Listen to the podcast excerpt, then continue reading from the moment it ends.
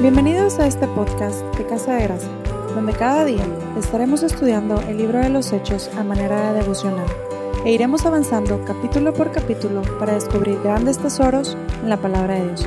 Esperamos lo disfruten mucho.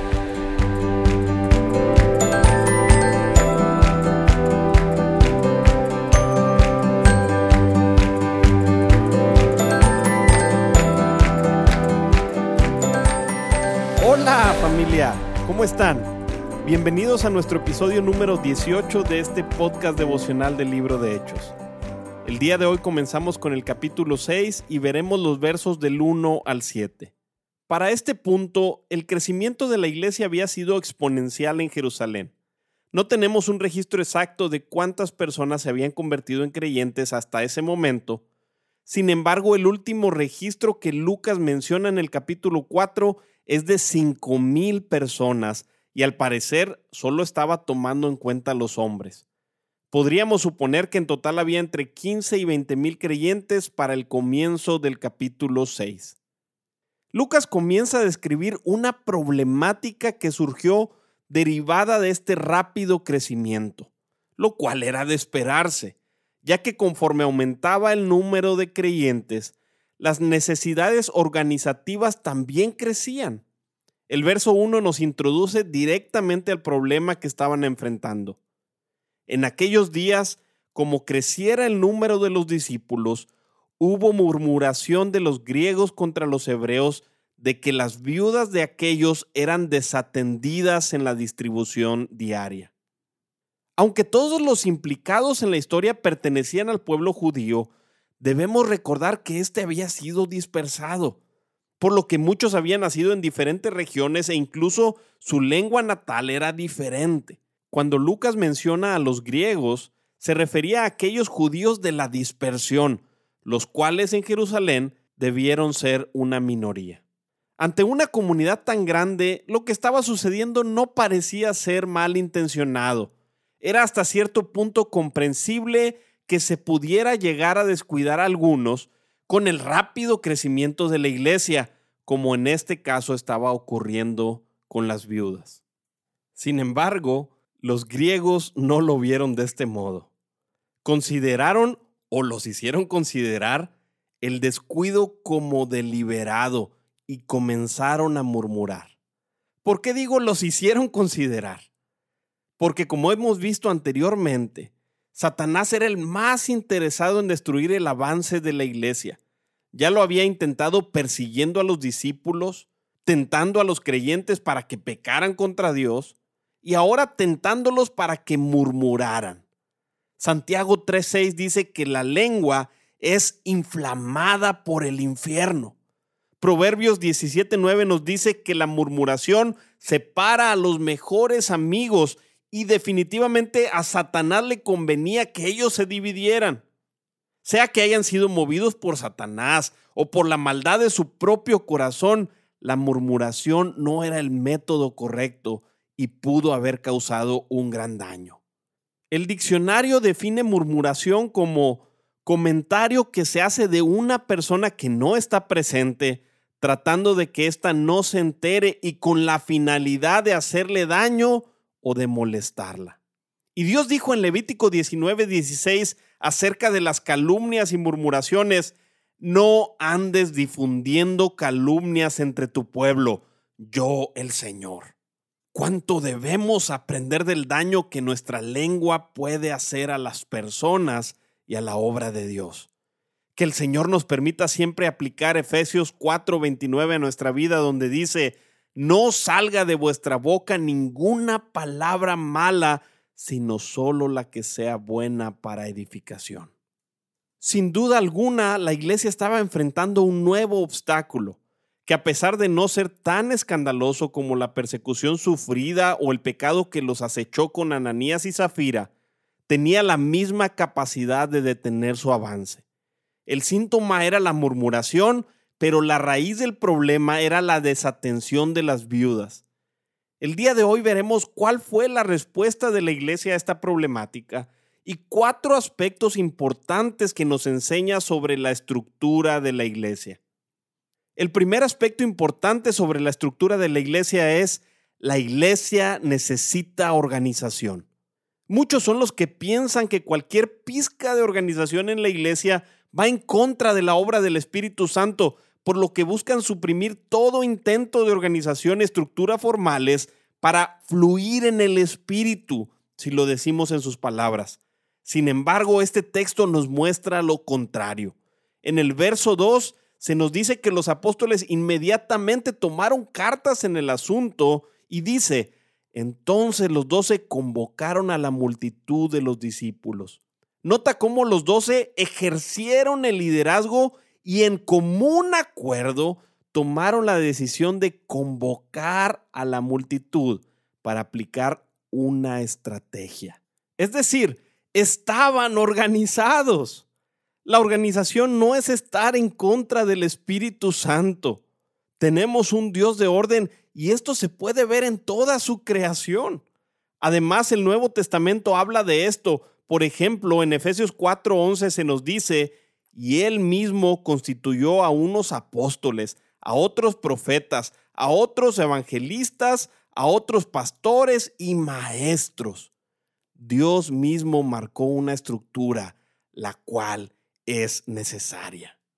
La raíz principal del problema que estaban enfrentando no era por una falta total de organización, sino porque el crecimiento había sido tan rápido que los había sobrepasado en su respuesta organizativa que estaban organizados lo podemos ver en que llevaban registro de cuántos se habían convertido y también en el hecho de que vendían sus propiedades y traían el dinero a los apóstoles para distribuirlo sabiendo quiénes tenían necesidad. Todo esto nos habla de organización. Continuar sin crecimiento en su capacidad organizativa habría resultado en un desastre. O seguían descuidando a algunas minorías lo cual habría terminado en una división catastrófica de la iglesia, o los apóstoles habrían tenido que descuidar otros asuntos para enfocarse totalmente en la administración de recursos, lo cual habría frenado sin duda alguna su impacto.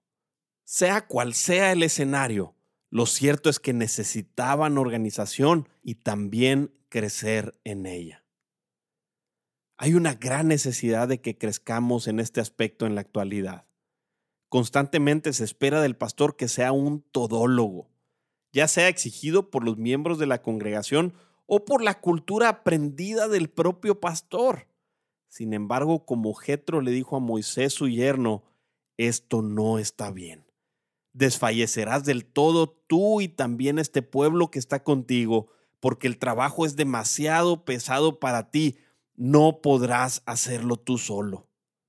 Iglesia, tu pastor necesita que el trabajo se distribuya sobre tus hombros. Pastor, tu iglesia necesita que aprendas a delegar y a permitir que la capacidad organizativa crezca. De lo contrario, ambos podrían desfallecer. El segundo aspecto importante sobre la estructura de la iglesia es la organización de la iglesia es regida por la palabra de Dios. En el mismo verso 12 nos dicen las palabras de los doce a la multitud. Les dijeron, no es justo que nosotros dejemos la palabra de Dios para servir a las mesas.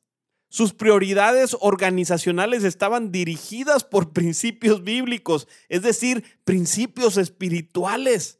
La iglesia actual constantemente ha fallado al deslumbrarse por los métodos, las técnicas y estrategias empresariales olvidando que éstas han sido creadas por hombres y por lo tanto no siempre sometidas a la palabra de Dios.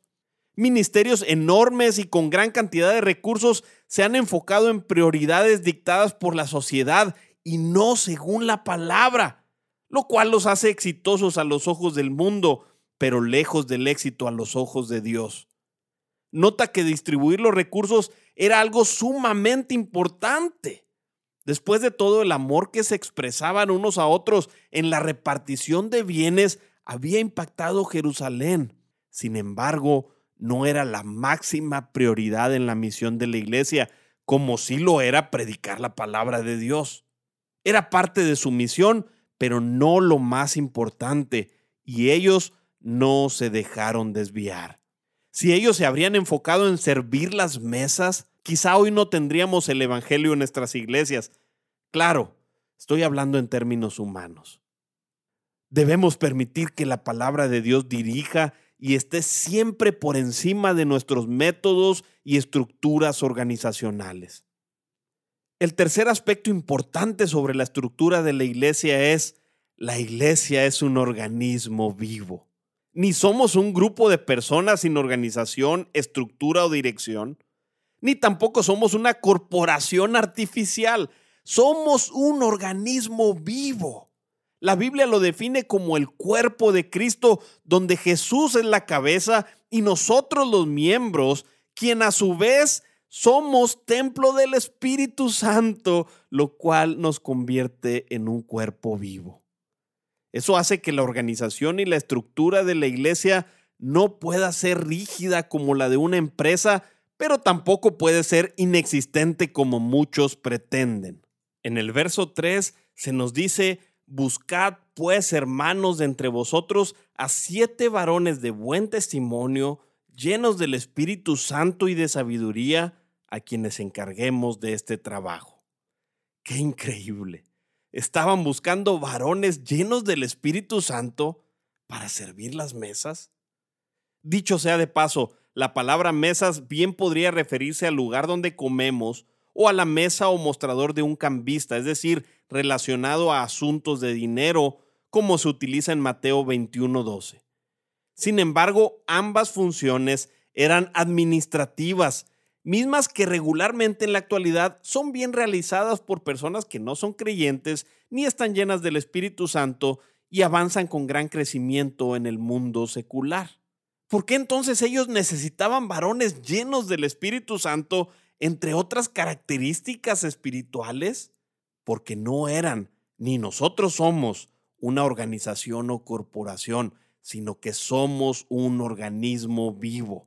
Somos la iglesia y por lo tanto siempre debemos ser guiados por el Espíritu Santo. Si Él en algún momento nos dirigiera contra toda norma o regla administrativa, debemos confiar en Él y seguirlo sin restricciones porque además de convertirnos en un organismo vivo, el Espíritu Santo es el mismo Dios y a Él nadie le dice qué hacer, sino que Él es quien manda. El cuarto y último aspecto importante sobre la estructura de la iglesia es, si en general la iglesia debe ser guiada espiritualmente, mucho más su liderazgo. Hay un título de un libro que me encanta que se llama Liderazgo Espiritual. Y es que es precisamente como debemos ejercer nuestro liderazgo. En el verso 4 se nos dice, y nosotros persistiremos en la oración y en el ministerio de la palabra.